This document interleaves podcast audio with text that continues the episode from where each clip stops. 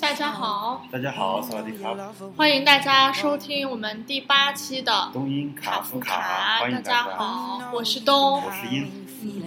我们好久不见了的感觉啊！上一周因为呃我们正值工作的原因，对期中考试嘛，然后然后工作比较忙，任务比较多一些。对，所以没有给大家录录我们的节目。那今天已经是十二月二十三日了，对吧？对对对，然后已经马上就要对对对，最起码这个周末先是圣诞节，明天就是圣诞节，哦，明天是平安夜嘛，二十四嘛，平安夜，然后二周五是圣诞节，然后下一周就是新年，元旦啊，就要有什么新年倒计时的活动，所以这也是我们东音卡夫卡自成立两个月以来，啊 的第八期节目，对然后也是这个年终总结的一期节目。对对。对，虽然我们成立才两个月，但也要总结一下。对，因为嗯，这两个月其实也算是发生了不少事儿嘛。从这个卡夫卡的成，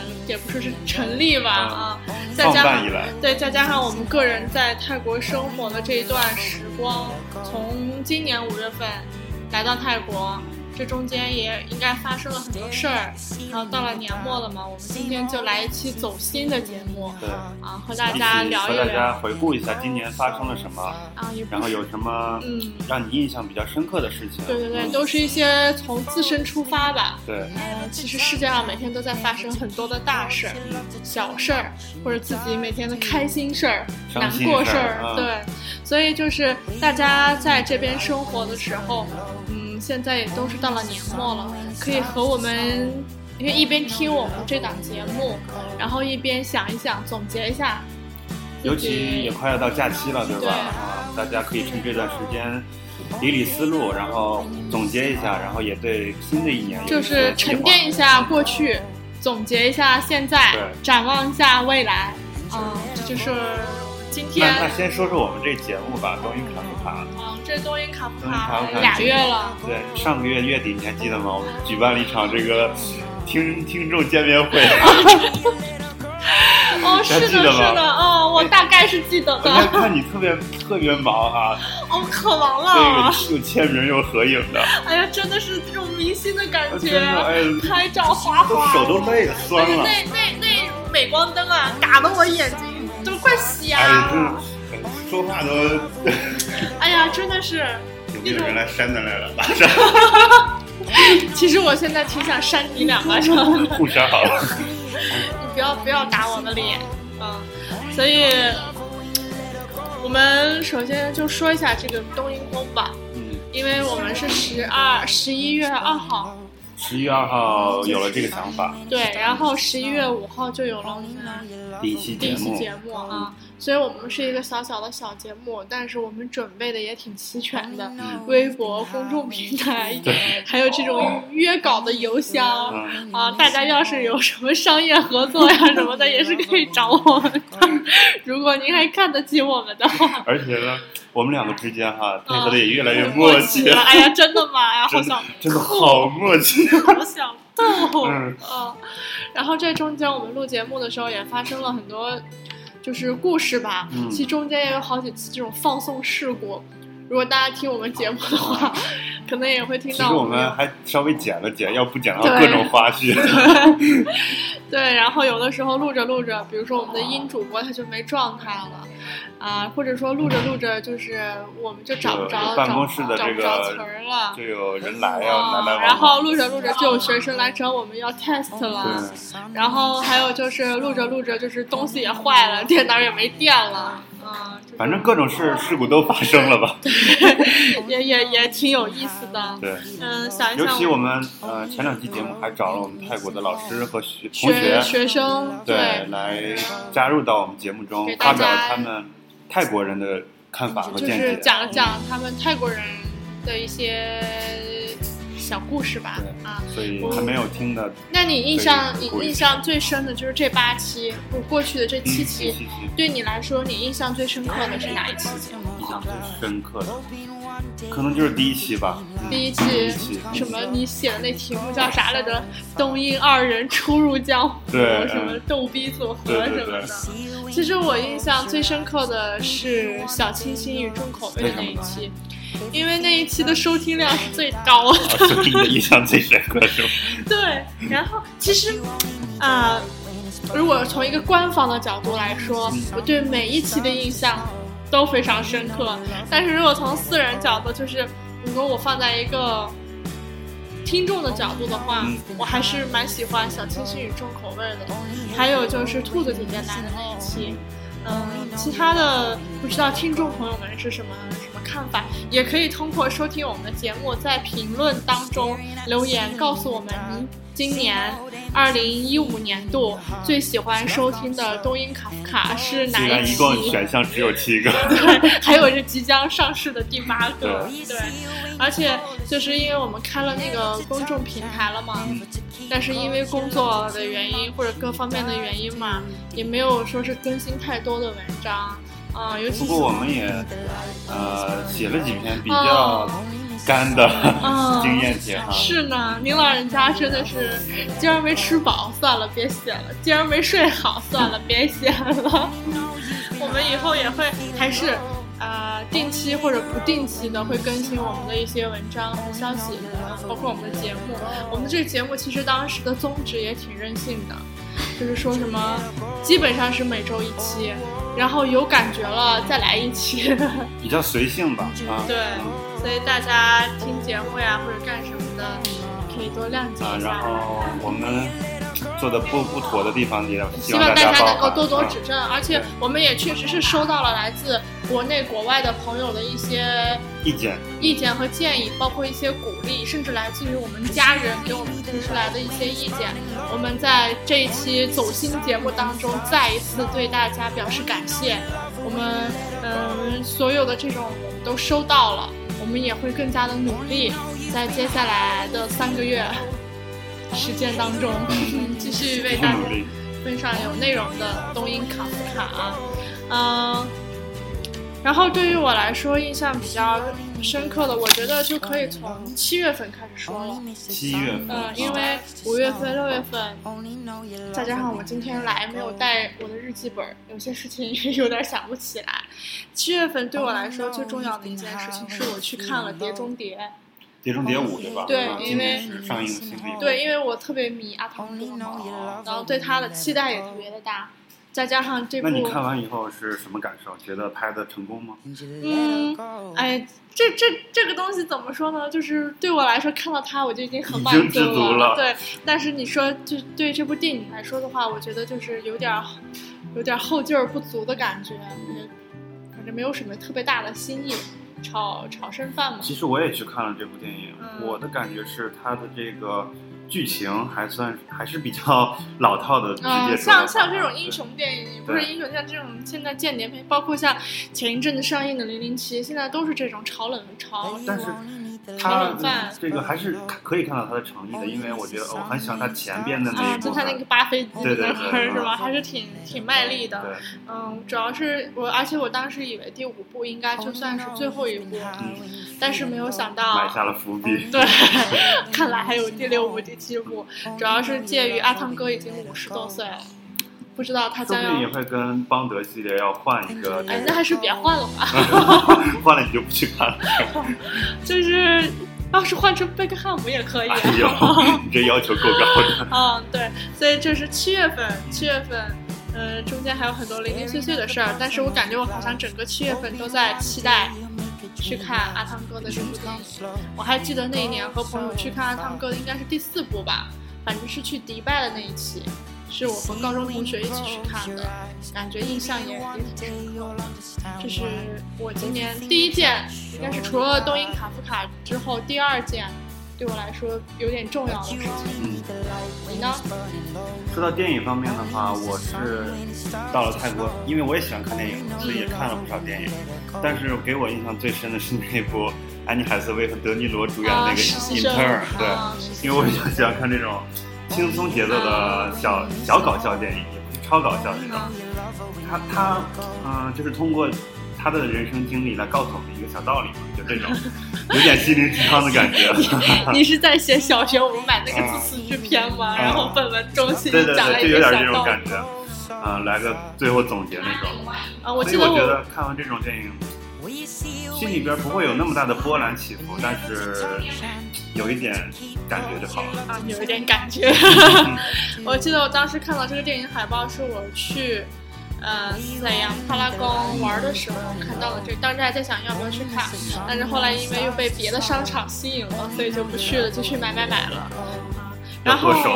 对对对。然后今年对于我来说印象最深的还有一件事情，就是八月份泰国发生了那起四面佛的爆炸事件。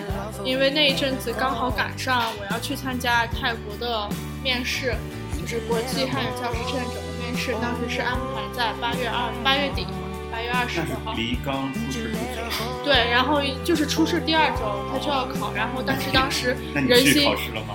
当时不是人心惶惶嘛，对然后所有的考试都推迟了嘛，而且当时我我好像是给那个官方留言，我说因为爆炸的问题，大家有很多老师他还要从什么普吉啊赶来，可能大家就是比较不太放心嘛，希望能够推迟一下，结果没想到就真的推迟了，然后就只推迟到了十月份。所以我觉得当时八月十七号这件爆炸事件，应该说对全世界人民影响都非常大。那天晚上，所有的 Facebook 上，啊，Facebook 上所有的这个，无论是中国人也好，泰国民也好，甚至是一些欧美人，他们都发了这个 Pray for Bangkok 的这个图片。然后漫泰国也有很多这个漫画家、手绘家，他们都画了一些。就是为泰国祈福的一些小插画，我觉得那一天真的是所有人的悲剧，嗯，也是也是一件很悲伤的事情，而且当时有很多咱们的中国同胞也受到了多多少少有有也有死死有有有死伤 死亡的现象，就是有死伤，感觉非常的悲剧，嗯，也影响大家那时候就还有心情前。一阵的那个法国遇袭，对，所以今年，嗯、在世界上整个世界上来说的话，嗯、这种让人痛痛苦的事情还蛮多的，嗯，还是希望世界能够多一点和平吧。尤其你看，像泰国这样一个，就是，嗯。好像每天大家都活得很知足、很幸福，而且每天大家都去那个四面佛那里祈求平安、祈求工作的顺利、祈求家庭生活的顺遂。但是发生这样的事情，昨天我跟办公室的老师聊天的时候，办公室的泰国老师告诉我说，现在就是去 Central World 那块的人其实都不多了，但是年轻人还是会去，因为年轻人感觉就是这种少年不知愁滋所以说那。件事情还是带来了一这是肯定的，这是肯定的。所以大家当然这种事情，我们也防不胜防，但是还是希望就是这样的悲剧还是少发生一点。希望二零一六年能够多一些和平快乐的事情，然后少一些像这种泰国爆炸、曼谷、巴黎袭击这样的悲剧。就是八月份对我来说，还有八月份就是我的生日，还有我妈妈的生日。所以感觉八月份就是悲喜交加的一个月，也也是不过据说你最后面试的成绩还是很很理想的。哦，那就是十月份的事儿了。嗯 因为面试这个事情也是我今年另外一件比较重要的事儿，因为我今年年初一月份的时候去参加了笔试嘛，然后紧接着就肯定要参加这个面试了，面试还挺贵的，就是我整个面试和笔试算下来人民币也得超过。也不是超过，就将近两千人民币吧，包括吃宿啊，包括顺带的玩啊、边际消费啊什么的，所以我肯定得努力一把了。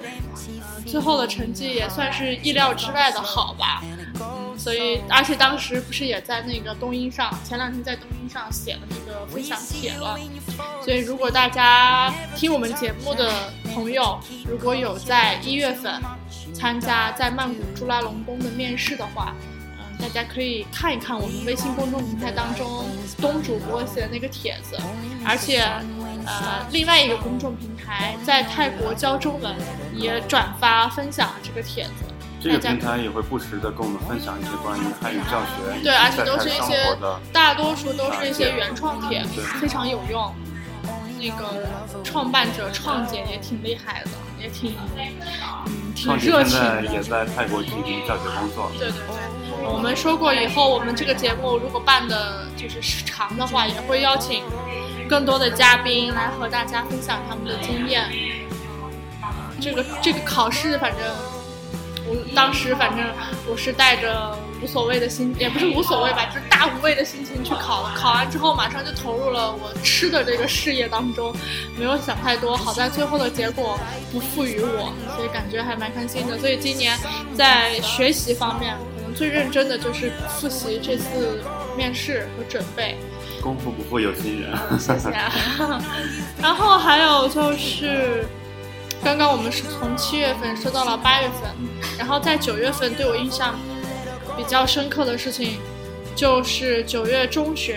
泰国，尤其咱们芭提雅，还有附近的罗永府，还有曼谷，遭遇了呃水灾对连年的呃，就是连连着好几天都下大暴雨。那以前真的不知道大家看图片没有，那个 Seven 海边的 Seven 店都冲进海水，嗯，就是因为那个那个海海滩路都都已经被淹了。啊，然后就是因为他们那个地地面嘛，然后可能有的就是低于这个海平面什么的，然后那个雨水什么的积水都涌进了那个 Seven 的店。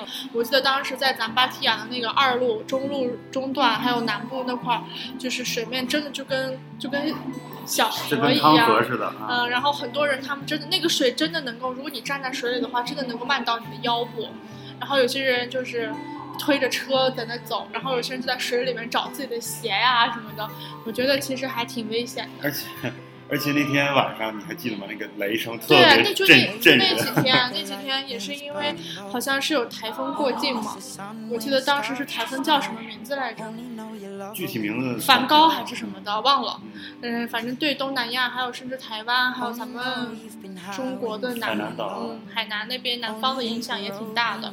我记得当时就是，呃，那是一个周五，我本来有学生要要考试的，但是呃周四本来有学生要考试，但是因为下大雨嘛，他们想赶快回家。啊，你让我想起来那一天了，就是提前放学了，对对对，而且第二天也不用来对。第二天放假，呃，就是我有一个学生，一个女生，她放学，然后她赶快来办公室找我，问我老师有没有塑料袋儿。我说有啊，她说你快快快快给我，快给我。然后我就给她，然后你就可以看到她非常利索的。就把自己的兔腿儿，然后那个那个那个那个裤腿儿卷卷起来，卷起来，然后裤管儿卷起来，然后把头发梳成一个冲天揪，然后把他的所有的书啊，还有手机啊，都放在那个塑料袋里，然后就冲进了雨中回家。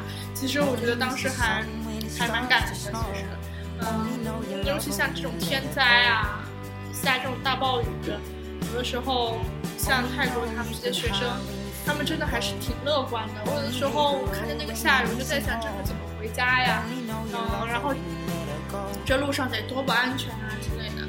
但是看到学生就微笑着，然后跟朋友开着玩笑，然后把自己的东西收拾好冲进雨中，感觉也还是能受到学生的影响，感受到他们就是面对这样的生活。啊，面对这样的状况，能够保持一种乐观的心情，我觉得对我自己来说也是有一定的影响的。受到了激励是吧？啊，你别说的这么那个啥好不好？嗯，这就反正就是我十九月份吧，那场大暴雨，而且连着下暴雨，心情也不是很好。然后每天，而且而且下雨的那天，我还穿着拖鞋来，是人生第一次上穿拖鞋上班对上班的时候要穿拖鞋来，如果不穿拖鞋来的话，也是没办法。我的鞋肯定要湿，所以那天是穿着人字拖来的。这是九月份，然后十月份的话，咱们就要放两假了。对，十月份，十月初就开始放两假，对，十月初放假。放了大概两周左右。对，十月初我记得放假前的最后一天，我去剪了我的头发。嗯，因为啊，我想起来，嗯你在朋友圈分享的。因为那个就是我就觉得，哎，而且那那阵子刚好又下雨，下完雨之后又连着热了好多天，我就觉得头发太长了，然后热得慌，而且想换一种心情嘛，然后我就去剪了我的头发，然后当时效果还不错，然后现在又长了，还在想，然后我记得当时我你更喜欢长头发的还是稍短一些？不一样的自己，不一样，没有偏好吧？也还好啦，主要是都美是吧？对，只要是自个儿喜欢的发型，我怎么都乐意。我记得当时特别搞笑，我跟我妈说，我说我剪头发了，然后我妈说，哎呀，你长头发留着多好呀，过两天什么照照片也挺好的呀，挺好看的呀。我说这都什么跟什么呀？我说这头发也是还可以再再再留起来的嘛。对，然后十月份放假，十月份放假，今年好像也没有特别的去哪里。因为今年还挺忙的，每天上班，然后私人工作，然后事情也挺多的，所以十月份，而且我从八月份到十二月份换了新的日记本，因为我去年的日记本是从去年的七月份写到了今年的八月，然后今年八月到十二月写了新的日记本，然后定了新的这个计划呀什么的。所以，另外一件对我很重要的事情，也很有成就感的事情，就是我八月到十二月所有的读书计划和观影计划全部完成。然后，我的十二月、八月到十二月，我的预定的读书量是十五本书，其中就是有两本比较长的书我没有读完，但是我用其他两本小的短、短、短一点的书替换了这个计划，因为因为那两本书，一部是木心的中那个。文学回忆录太长了，还有一本是中国大历史，也太厚了，实在是读不完。而且十一月的时候，我的 Kindle 还丢了，然后就有点影响我的计划和心情。但是基本上我的这个阅读计划还是完成。看得出来，东主播是一个非常有条理的人。哎呀，行了，别别夸我。没有，不是夸，真心的。然后那那你读完阅读完毕以后有什么？印象比较深的书啊，因为我今天主要是匆匆忙忙没有带我那个日记本，我现在就是很多东西就是及时写在我的日记本上，然后马上我就会把它从从我脑子里清空，你知道吗？因为我要随时更新我脑子里的记的东西嘛。然后印象最深的，感觉好像电脑里的那种操作，差不多吧，就是形成一个移动的 U U 盘，即插即存。然后是这样的，印象最深的其实反而是两部短篇的小说，一部是《信》，是东野圭吾呃东野圭吾的那个短篇小说叫《信》，讲的是犯罪人员家属的故事，大概就是呃，可能我们身边会发生一些新闻，比如说谁谁谁杀人了。比如说谁谁谁抢劫了，然后他就会入狱。那么我觉得好像很多人很少去关注他们的家属，他们的家属的生活。我觉得《信》那本书，就是让我眼前一亮，就是才意识到原来我们还有一个人群没有去关注，就是这些入狱者他们的家属。而且，嗯，我记得当时看评论的时候，就有人在说。就是这个入狱者的家属，他们到底是受害者，还是和入狱者一样是这个背负道德枷锁的这个人，还是说一起赎罪？然后我因为我不了解，因为我没有在日本生活过，不是很了解日本人他到底是什么样的状态。但是从书中还是能够看到，就是这个人男主人他的哥哥。男主他的这个哥哥入狱了之后，他他个人的生活所遭遇的所有的影响，其实还是蛮蛮严重的。所以我觉得我们每个人还是要生活的理智一些，千万不要被一些愤怒啊、嗯贪婪啊，甚至一些感情上的问题冲昏了头脑，从而去发生一些不可不可逆转的犯一些不可逆转的错误，然后导致你入监狱。入监狱之后，可能对爸爸妈妈、对你的家人、对你的朋友都会有影响，所以我觉得这本书其实应该推荐给所有的那个在监狱里患者家属，呃，入狱家属，在服刑的人，他们也要看，因为我觉得他们尤其要看，他们应该意识到自己的行为对家人带来了多大的影响，然后这样能够提醒他们。怎么说呢？我觉得。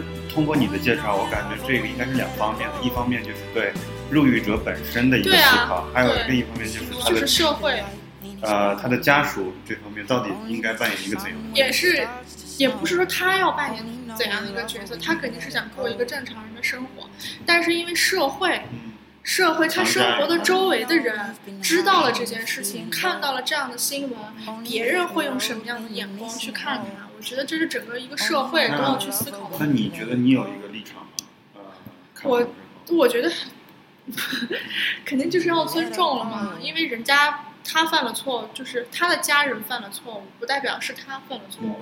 但是因为人的这种社会关系和社会属性是非常的复杂的，而且无论是这种周围的人，他还很顾及自己的名誉和影响，难保人家会认为你们都是一家人，你会不会犯什么样的错误？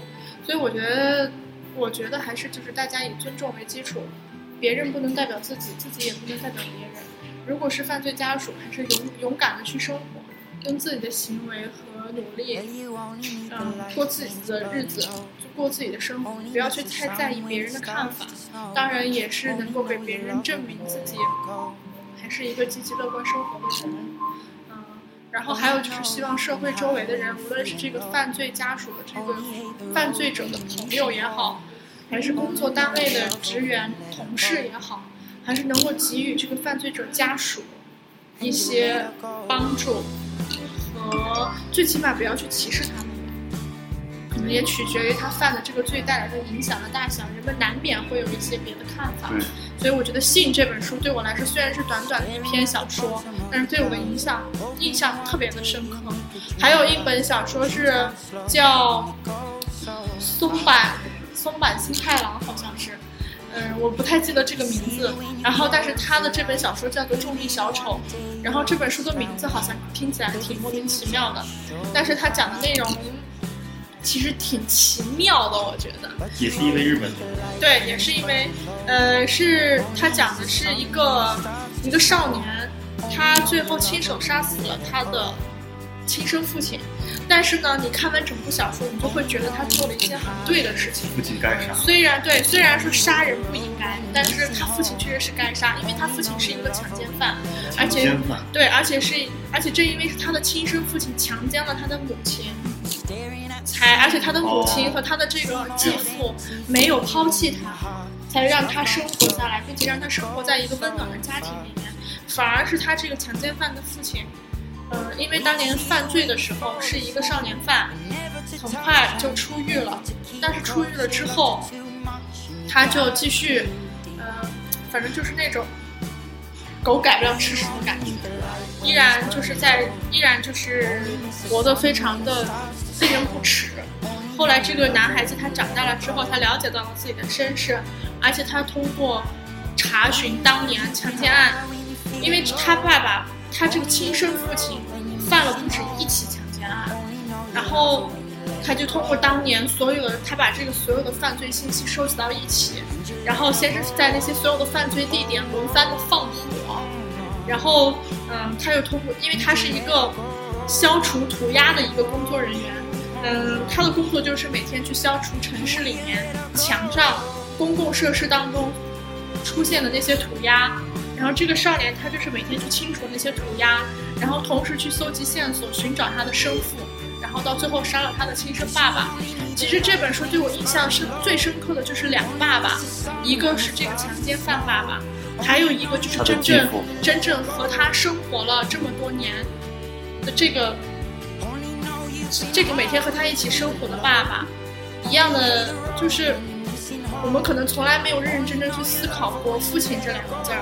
我们可能觉得自己的亲生父亲不该杀，或者说是不不是不该杀，就是我们可能一直觉得我们对自己的亲生父亲应该永远是一种正向的态度，但是我们可能没有意识到，有些孩子他的出生，他的亲生父亲反而是他的亲生父亲给他带来的一些灾难，而恰恰有些人，我们以以前可能因为看了这些什么白雪公主啊，或者一些童话故事，告诉我们继母或者继父都是不善良的，但是。这篇小说里面当初所写的这个父亲，最开始他知道他自己的老婆遭到了强奸，并且因为此次强奸而怀了孕，他他都没有说过去让他的妻子去打掉这个孩子，反而他是非常自然，就像他自己的孩子一样，他接受这个孩子，而且并没有说是用另另外的眼光去看待他，也没有刻意去回回避他，或者是怎么样，所以我觉得这是对我来说特别感人的一件事情，同时也想到了我们自己每个人的父亲。他对我们带来什么样的影响？而且十一月份也是我爸爸的生日，所以也也蛮感谢他，也也也有点想家。还有其他的书，就是包括像读到了呃冯唐的《素女传》呀什么的，我觉得大家在泰国生活的话，平时工作当中还是可以定一些阅读的计划，好读书啊什么的。不知道你这最近有没有看什么书？我最近不是在看你给我推荐的那个《古董局中局》啊，那个 亲王的书，没看完。那个书其实也蛮有意思的。那个书是我在我完成了我的这个计划以后对计计划之外，是因为是因为我一直挺关注亲王的，他写的一些小文章很有意思然。后我觉得他是一个鬼才类型的，嗯，然后他，嗯，他挺有意思的。然后是因为朋友圈里面看那个《古董局中局》的人，前一阵子都开始刷，因为他《古董局中局四》上映了，呃，不是上市了之后，大家都开始剧透，说那个最终的老成分是谁是谁是谁。然后我就迫不及待的先看完了一到三本，嗯，然后马上下那你你就忍住没有看完。对对对，我就忍住了，因为我现在已经知道老长孙是谁了，虽然我还没看完前面前啊。你这就是自个儿查了，你非得查，非得看我。忍不住啊。啊，所以这就是我的读书计划，还有观影计划，也是十十部电影。今年因为太忙了，而且因为心情的原因，有的时候不能完全静下心来看两个小时左右的一部电影。但是，呃，就是这个更新了这个观影计划之后，还是还是勉强完成了。所以我现在还是蛮期待制定二零一六年新的这个学习和工作计划。所以我觉得听众朋友们，无论是在泰国生活也好，还是即将回国，还是现在就在国内生活工作，我觉得还是，嗯，可以安排一下，计划一下，这样最起码在业余生活当中，不至于会觉得空虚和寂寞。当你特别无聊的时候，还是可以给自己找点事儿做，看看书，看看电影，可能你就知道自己接下来去做什么了，去哪里了。还有一件比较重要的事情，我觉得就是十月十号周渝民结婚的消息，对我来说影响也蛮大的，因为我也是周渝民的粉丝，对，而且因为这么多年嘛，他的感情大家都蛮好奇的，结果就在十月十一号光光棍节的前夕，他就特别低调。特别好像不经意的就在网上公布了他的那个结婚的那个消息。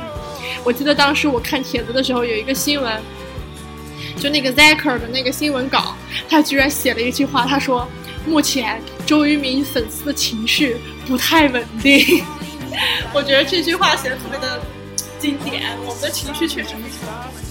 然后我记得当时我们朋友圈里的女生们都炸了，都说为什么为什么他就这样结婚了？呃，然后想起他以前和大 S 谈恋爱啊什么的，哎，不过也还是祝福都结婚了，男生都结婚生小孩了，我们自己还还遥遥无期奶茶都都嫁给小朋友啊！了。奶茶都要生小奶茶了。然后呢，你有什么要说的？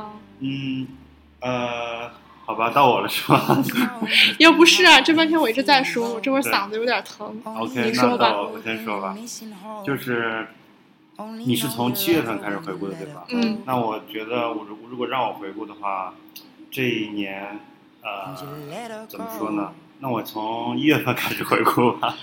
一月份整体这一年基本都是跟汉办相关系的。嗯，一月份先参加面试嘛，嗯，对，和我们小伙伴一起坐火车去北京面试。然后那天我面试，其实面试是事儿小，吃饭玩乐是事儿大。面试完以后，我们就玩各种玩吃，然后也没把它当回事儿。二月底接到通知要去那个培训的嘛，然后三月份刚开学，就收拾行囊就去北京参加培训。培训这个过程也是蛮快乐，也蛮累的啊啊，吃吃玩玩逛逛，然后不过那段时间真的时间都特别紧凑，因为你还需要面临毕业嘛，然后各种毕业论文的准备、毕业实习、各种表格的提交，尤其在我派出前两个礼拜，我觉得是我大学时代最灰暗的时期，因为特别忙。不是特别忙，因为我们学校情况特殊，就我一个志愿者，啊，所有事儿都我自己跑，我简直然后挺挺无助的。这个特别无助。然后各种老师你都第一次打交道，然后有些老师他们态度你也懂的，所以那段时间真的很心累。不过没事儿，感谢度过了那段。真的感谢，现在回首望望的话，也其实挺锻炼自己。真的真的。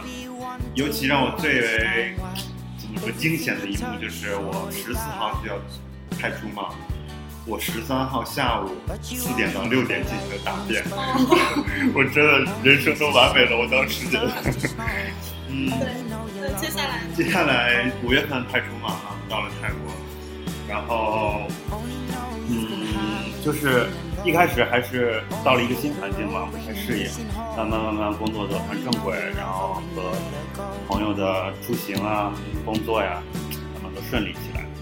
感觉泰语也慢慢的好起来了。嗯，泰语就慢慢学嘛，因为我学生也比较大，所以也能多一些机会。对，然后食堂里的大妈呀，就总说：“哎呀，那个新老师的泰语这么好，没有才来不久就会说的越来越溜了。就点些食物嘛，所以 哪有那个东东主播？你继续继续。然后除了汉办这方面的话，我还想说一些我对，呃，我来泰国生活的一些想法吧。嗯哼，经过了这么七个六七个月了，我总体的感觉给我就是泰国真的是一个特别热情、善良，人民呃人民很淳朴、很友善的一个国度。嗯，为什么这么说呢？因为真的是碰到了很多让我之前在国内没有想到过的事情，特别温暖。对，特别温暖。我简单讲两三件吧。嗯，讲讲。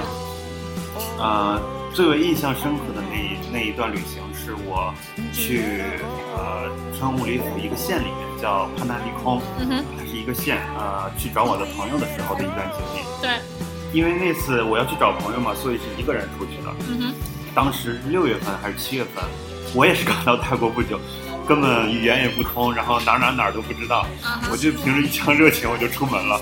对，然后因为是要到春武里的一条县里面嘛，所以要到春武里府进行转车。对，我当时真的蒙圈了，下了松桥以后，我就不知道该去哪儿，那个汽车站怎么走，也也不知道该问谁，是吗？对，人都是到了这个情况最最最紧迫的时候，才能逼出自己的这个浅的对对真的是逼得无可救药了。我就说，怎么问一个人吧，英英语、泰语混搭着问一问，试一试。当时就问了一个大概三四十岁的一个女士啊，嗯然后呢，她知道我以后，她因为我用英语问的嘛，她知道我是外国人以后，她就特别热情，她说 Follow me, follow me，我就跟着她一路，大概走了得有二十分钟才走到汽车站，然后她就一直抛下她原本要去的地方，就带着我一路走到了汽车站。当时我我真的我都想把我的心都掏给她。真的，我觉得在嗯。陌生的地方生活，如果遇到这样的情况，真的就是特别暖，特别感动，嗯。哦。然后当时好想抱着他痛哭一场。唯一会说的就是考分卡，考分卡，嗯。连说考分卡，但是也他就呃外了外了他一下，他就走了，也没有什么多余的多余的话。人家特别潇洒。对对对嗯。啊，这是给我我可以说来泰国碰到的第一个特别暖心的事情。嗯然后接着说这段旅行哈、到了那个帕纳里空县以后，呃，因为晚上他我朋友可以住在学校嘛，但是我不能住在学校呀，我就要出去找酒店。呃，找好酒店以后，晚上我们吃过饭，他说他就直接回学校，我要一个人回酒店。那段路程还有一段距离，然后，呃，也是在半路上的时候，我就混不清方向了，也是原谅我这个 你是路痴，有点小路痴啊。还小路痴。然后就不知道该怎么走了。也是我有了这次上一次的经历以后，这次就大胆了一些，跑到一家饭店里，我就跟那个 P 说：“我说 P，麦卢那个酒店怎么走？” 那个屁当即就骑着摩托车把我送到了酒店。我真的，你有给皮给小费吗？呃，这个没有，当时不知道还要给小费吗？嗯，然后就送到了酒店，这就让我更加加强了我这个泰国人这么善良啊。然后到了酒店以后更感人了，嗯为什么这么说？因为他那个县里面的酒店条件并不是很好，对，是一家那种像是家庭旅馆的感觉。嗯，然后是一对夫妇，夫妇见我是一个外国人以后，他就哇，把那个进来以后，先是狂喷一阵那个杀虫剂，呃和清香剂，我也不知道什么，狂喷了一阵，然后呢，把那个床各种扫，然后各种清理，然后嗯跟我介绍这里是洗澡的，哇，贵宾待遇。我都受宠若惊的，你知道这里是洗澡的，那个沐浴液在哪里？然后什么什么？我说三个口喷卡，口喷卡，嗯，后而且那一晚住的才四百多一晚，嗯真的是很便宜。呃，然后让我觉得很棒。我觉得在泰国经常会有这样这样的是，在这里生活一年三百六十五天，可能你真的会经常会遇到你身边这些温柔的爱着你的陌生人，他们会及时的予以帮助，甚至说你看在学校咱们对面的那些办公室的老师，他们也就是经常会来嘘寒问暖，问你怎么样啊，然后分享一些他们觉得你不吃的吃的。让你尝一下，然后如果你出去的话，啊，人家找不着路呀，或者怎么样的，我感觉都会很热心的帮助你。对，会问你啊，不要担心啊，可以跟我走什么的，不远不远或者怎么样。所以我觉得就是，嗯，要蛮感谢这些。尤其今天早上，你记得吗？那个 PT 来跟我们说关于深圳泥石流的事情。PT 他这三年，我跟他相处，他一直是这样。他看到就是这种泰国播放的中国机新闻当中，如果涉及到有中国的新闻，他经常会在第二天来跟我讨论，然后会问我，啊，说中国人有没有事儿啊，就是有还没有问到朋友上去年的那个志愿者老师他的情况？对他还会问有没有朋友在那里啊，有没有什么危险啊？所以我觉得其实就是，嗯，这个世界大多数都是好人，都会爱着我们，在我们需要帮助的时候，都会需要就是给予我们一些温暖的帮助。还有就是在泰国过马路的时候啊，嗯哼不是很多情况都是车在让人，对吧？。对对，我们国内一直在说这个说法，但是真实的体验这个问题，不过就是国国与国也不一样，对咱们国家有很多地方需要提高，尤其像这种车让人的这种交通礼仪，嗯，所以反正就是从我们自己有待做起嘛。提高吧。嗯，如果我们以后也有也有做得好的，我们的生活周围的家人什么也有主动让人的，还是就是希望，嗯、从我们自己做起。如果我们以后回国要开车或者是怎么样的，看到要过马路的路人，首先呢，我们要提醒过马路的人要主动走人行道。嗯，因为国内很多事情发生了之后，其实你去看新闻，出的事情是双方的责任，也是因为行人他没有自己主动去选择走人行道。跨跨护栏什么的。对，然后再加上那个车速开的司机，如果又不就是不留心的话，很容易发生事故。嗯，咱们这节目一直都在提醒大家注意安全、注意素质，所以大家一方面我们作为行人要主动遵守交通规则，也要多看一看；然后一方面作为司机还是都是要多多让一让嘛。嗯，这个问题就可以到这儿为止了，我觉得。嗯，还有什么吗？分享？然后呃，还有一个事情就是我这人不怕你笑话，我特别怕狗。啊，然后到了泰国以后，我真的 我真的崩溃，你知道吗？因为路上的狗跑来跑去，你买个什么吃的，它就老跟着你。特别多，因为泰国流我真的刚来的时候真的适应不了，嗯，我每每次下了班我都想赶紧回家，大家都适应不了，是吧？啊，尤其有一个经历啊，我跟你说过是吗？之前那个你跟我说过，你先给大家再讲啊，那个被狗追的那次，嗯那次是，呃，是晚上了，然后晚上的时候，它那个狗虽然是锁在那个门里面，但是它看门狗嘛，它就会趴在那个护栏跟前儿。嗯我有一次晚上玩完，呃，回来以后，就走到他们那个大门外，我以为那个狗在里面，它不会出来，它就叫呗，我就还慢慢慢慢走，结果那个狗从那个护栏底下给钻出来了。你是不是当时腿都软了？当时我整个人我就做好挨咬的准备了，已经。结果那个狗呢，当时也是情急生智，我就那样，那个手就那种那种推拒绝的那种啊手势拒绝的手势，我是拒绝的。然后那狗好像看懂了似的，就就退我两步，在那叫唤。狗心说：“这人，哎呀，这人也忒怂了哎，了。不过更怂的还没出现呢。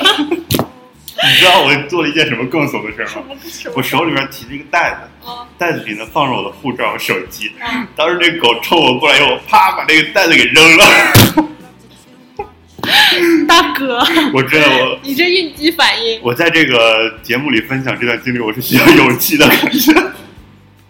谢谢你。嗯然后我扔了以后，那狗呃还在叫嘛，嗯，我就走走远了一些，因为它是看门狗，所以它不会离那个门太远。对，我走远以后，它没有跟过来，但是我手机也拿回来啊，然后我就在路边招手，那个找泰国那个行人帮我拿，也是很感动的一次，有三位路人停下来，我也是用 就是手舞足蹈的比划嗯让他们明白。马什么汪汪汪，最后在路人的帮助下，成功把这个我的行李拿了回来。哎呀，我现在想想你当时那个样子，特别窘迫，你知道吗？哎呀，没事。不过后来现在。也还好，现在已经习惯了，慢慢。其实他们就说，你看见狗啊，别紧张，你不要和他们对视，因为他们感觉到，他们也会感觉你。如果他们感觉你没有恶意，没有恶意，没有攻击性的话，他们也就是冲你叫叫。如果你要跟他注视的话，就有点那种挑衅的感觉。然后如果你要紧张的话，因为我记得当时看过一个新闻，他说狗它能够闻出你身上发出的那种味道。对，它是如果你紧张的话，你会分泌一种。激素啊，呃什么的，然后就是那个味道能够让他感觉到，就是你好像在紧张。如果你紧张，他觉得你是在心虚；如果你心虚，他觉得哎他得他得咬你一口。对，所以现在真的已经是见狗不不什么见怪见见狗不怪了，是吗？嗯，对，嗯。然后很多泰国人都会在。呃，给他们狗送食物，因为泰国人还蛮有爱心的，啊，再加上泰国他们很多家都会养狗，这样的话可能，嗯，就是也也会另一方面会带来很多流浪狗，可能因为各方面的原因，这些狗找不着家了或者怎么样的。但是泰国人他们在街上如果遇到这些流浪狗的话，他们经常会给这些流浪狗主动买吃的。你看一下那些烧烤摊呀什么的，有些人有些我之前看见过不少，就是。司机他们会下车买了烧烤之后扔给那个旁边的那些流浪狗，然后他们再继续继续走。嗯，反正就是就泰国人对狗还是挺挺那个什么的。嗯，还有就是我觉得今年嗯对我个人来说就是身体健康方面吧。嗯。因为女生嘛，反正就是总是要面对大姨妈的问题。嗯。然后我这个大姨妈有的时候情绪挺不稳定的，就是她有的时候。大姨妈的情绪。对她可能就会就会闹一下我，啊，然后就会，但是呢，我觉得就是自自打我就是有意识的，就是去泡泡脚，然后每天都用热水泡脚，然后养生，平时就是对凉的呀，记一些，对，就是对凉水啊、冰块啊、冰淇淋啊这些凉的吃的都会都会注意，然后再加上就是，因为泰国虽然热嘛，但是我又我又不想让自己晒黑，而且因为泰国的话就是室外。室外特别热，但是如果你去逛商场的话，室内又特别凉，那个空气开啊，那个空调开特别足，所以我经常会带一个长的一个外套，在外边用来防晒，然后在室内是用来防冷的，然后这样的话能够保持我的体内外的这个温度就是比较均衡，所以我的姨妈情况就越来越好。你像上个月的话，身体就特别的舒服，没有什么。不好的情况出现，所以我觉得在泰国生活的女生啊，有的时候会有什么胃病啊、胃不舒服，或者说是自己的姨妈情况不好。我觉得大家都这么大，然后，嗯，也是在食品方面给大家提个建议，就是不要太由着自己的性子。真的是这样。因为拿我自己来说吧，前一阵子我就特别迷恋那个楼下的烧烤摊，基本上连吃了四五天吧得，然后肚肚子就。特别肯定的，不太正常。所以大家真的，因为我们也不是小孩子了，嗯，又不在爸爸妈妈身边，而且就算在爸爸妈妈身边，我们也要，我们对我们自己的身体也有一定的责任和义务嘛。我觉得大家还是要注意，因为病从口入，很多东西你吃进嘴里，你再你再想吐出来或者怎么样都来不及了，你的身体肯定已经消化了一部分。而且你如果明明知道自己的身体不太好的情况下，就。不要就是太挑战自己，了，不要太由着自己图一时痛快，然后完了还有疼两天不舒服呀什么的。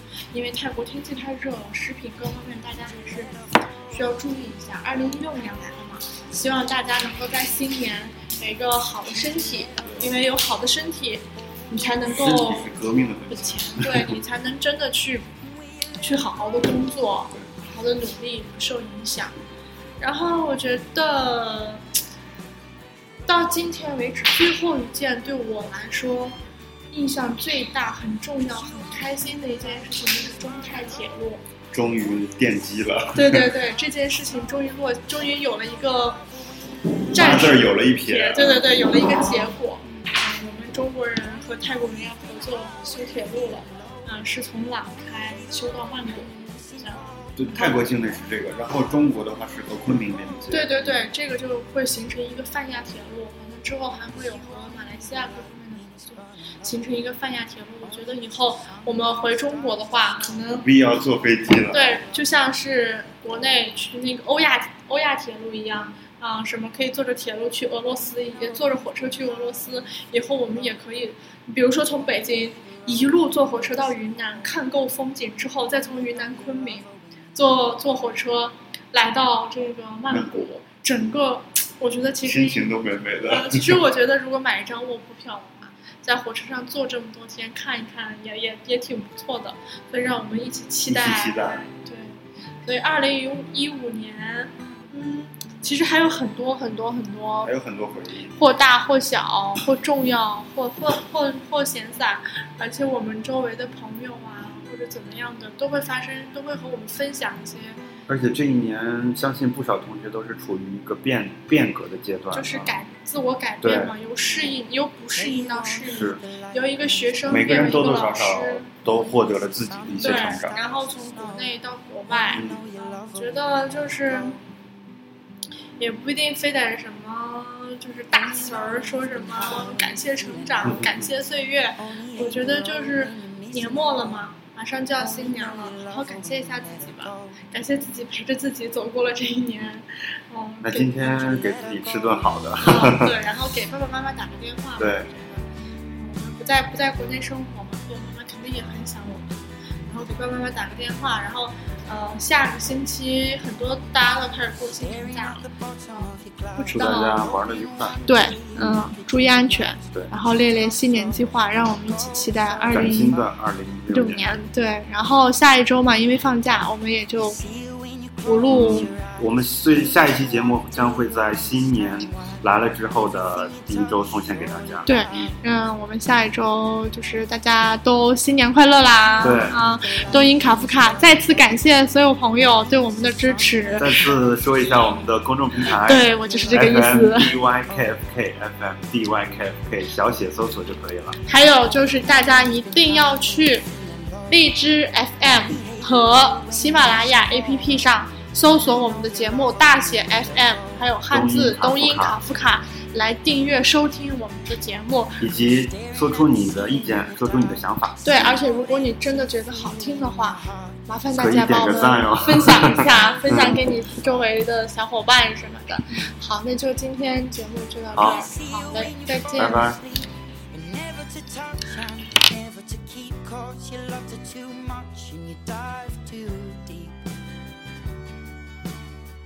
Where you only need the light when it's burning low.